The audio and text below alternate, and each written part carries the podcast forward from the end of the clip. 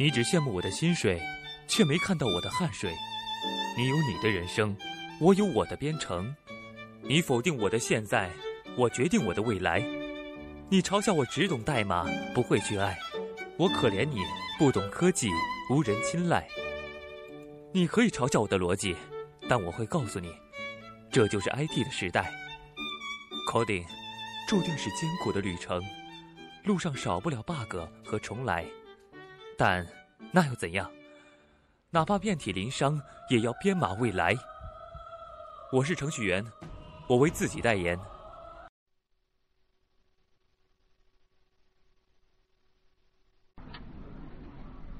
好，那我们废话不多说了，我们就开始去介绍这一个安卓基础了。这个我在录视频的时候呢，我也是呃采用呃就是一个视频的方式呢去录。嗯呃，有同学说三哥不要害羞是吧？我在录这个视频的时候呢，采用的是呃一个知识点儿一个视频的方式去录。那基本上呢就是按照这个教学大纲，就大家可以看到每一天我们都是有一个这个课程目标的，对吧？一般每一个目标呢都是一个视频。那以后你在复习的时候呢，你就去看一下这个课程目标，然后你就对应着，如果你发现对某一块呢不是特别了解，就找到对应的这个视频呢，然后去看一下复习一下就可以了。好，那首先呢，我们去介绍一下这个到底什么是三 G 技术。好，这个三 G 技术呢，它其实是相对于什么而言的呢？呃，相对于这个什么二 G 还有一 G 的这个技术而言的。好，这个呃这个 G 它代表的这个英文含义呢是叫 generation 对吧？这个叫第几代啊？第几代通讯技术？好，那最开始呢，在九五年，这个摩托罗拉呢，它开发出来了第一部的手机啊，它采用的就是一 G 的技术，就是呃第一代的通信制式，它只能呢进行这个语音通话。那呃这个大家可能会见过，就是非常大的一块砖，对吧？啊，然后上面有一根天线，你拿着它呢，可以直接去打电话。那到这个呃叫大哥大对吧？到这个九六年、九七年的时候呢，啊这个出出现了第二代的这个通讯知识标准，这就是叫二 G 了。这二 G 标准呢有两种，第一种呢是叫 GSM，第二种呢叫 CDMA。这个 CDMA 呢最开始是美国军方的标准，那后来呢它民用化，这种标准呢它这个辐射比较小，并且呢这个信号不强的情况下，这个通话的稳定性呢。是比较高的。那原来这个中国联通呢是采用的这个 CDMA 的二 G 制式，那现在卖给这个中国电信了，对吧？好，这二 G 呢，它不仅可以通话，那并且呢，它增加了什么呀？增加了这个叫语音，呃，就是数据收发的这个功能，在通啊有通话的功能，还有数据收发的功能。好，不过这个数据收发的这个速度呢是非常慢的，它最开始这个标准呢只有九 K 每秒啊，只有九 K 每秒。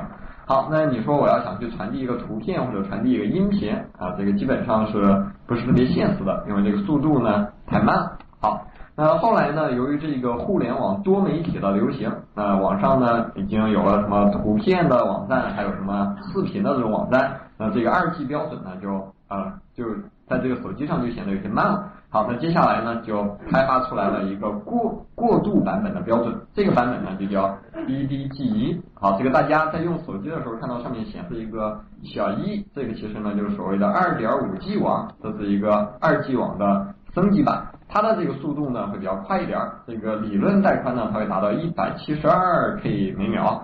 好，那实际上呢这个呃这个呃一般就是我们在下载一个音频或者下载一个视频的时候。像中国这个 E E E D G 的这个网络呢，大概也就是十几 K B 到三十多 K B 左右，好，就是这样的一个速度。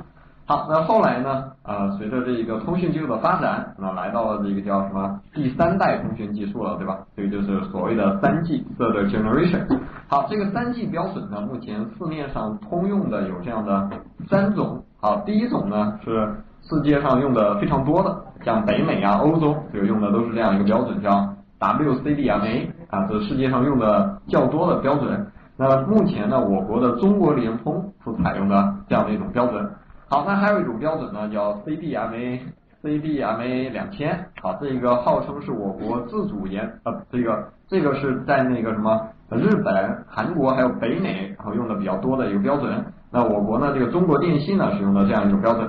好，还有一个呢是中国移动用的标准，对吧？这个叫 TD-SCDMA，这个是号称我国自主研发的。那实际上呢，里面绝大多数专利呢都是这个什么西门子、诺西的啊，他把这些专利呢买下来，然后这个就变成我国自主研发的。那在这个二零一一年这个什么世界通讯大会的时候呢，我国带着这样一个标准呢，想去啊在这个全球去推广啊，结果呢这个呃失败掉了，这个这个会议呢就没有参加，没有参加成功，主要是美国使馆呢这个非常坏啊，这个签证都没给中国的这个这个专家批啊啊，这也是一个非常丢脸的事情。那目前呢这样的一个标准呢，只有在中国自己使用。啊，TD-SCDMA 啊，呃，这个中国移动呢最倒霉啊，它分配了这样的一个标准，那所以呢，中国移动三 G 呢，它做的这个啊半生不死啊，这个中国移动基本上不管它的三 G 了。那大家现在看新闻，中国移动呢都在主推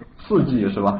那所谓的这个四 G 实际上是什么东西呢？啊，这个四 G 这个概念呢，其实并不是特别准确。那在这个三 G 之后呢？啊，下面的这个通讯字式呢，它叫 LTE。这个 LTE 它翻译成英文的，呃，它翻译成中文的话呢，叫什么 Long Term 啊 Evolution，这个叫长期演化，一个长期演进的过程。那它把一些技术呢给合并在一起，那最终呢可以得到这个带宽的很大程度上的提高。那像这个四 G，它理论这个带宽呢支持多大？这个是三百兆的这样一个带宽。好，这个速度要比大家这个什么小区宽带。还有这个光纤速度要快很多了啊！当然，这个四 G 呢，目前还没有普及，在这个杭州呢，只是做了一些试点。好，这个可能在未来的几年之后呢，这个四 G 标准会普及下来啊，也要这个通，也要这个通讯费用大幅度的降低之后，才能去普及这个四 G，对吧？那假设呢？你说我现在手机用这个四 G 网络了啊，你一不小心碰到了一个超链接，就下载下来一个呃一 G 的电影啊，一个月两千块钱没有了是吧？好啊，这个啊费用肯定要下来啊，这一个四 G 呢才能推广出来。好，那我们在学这个安卓开发的时候呢，有很多人讲我是基于三 G 的开发，基于四 G 的开发，其实这个呢都是一些噱头，因为这个在写代码层面上呢是没有任何的。区别的，就像你写了一个下载程序，你说我在我家的 ADSL 的这个环境下用是可以用的，你说我家装的是光纤，这肯定也是可以用，这这只不过是通讯速度不同罢了。好，这个是关于啊这个通讯字式的简介。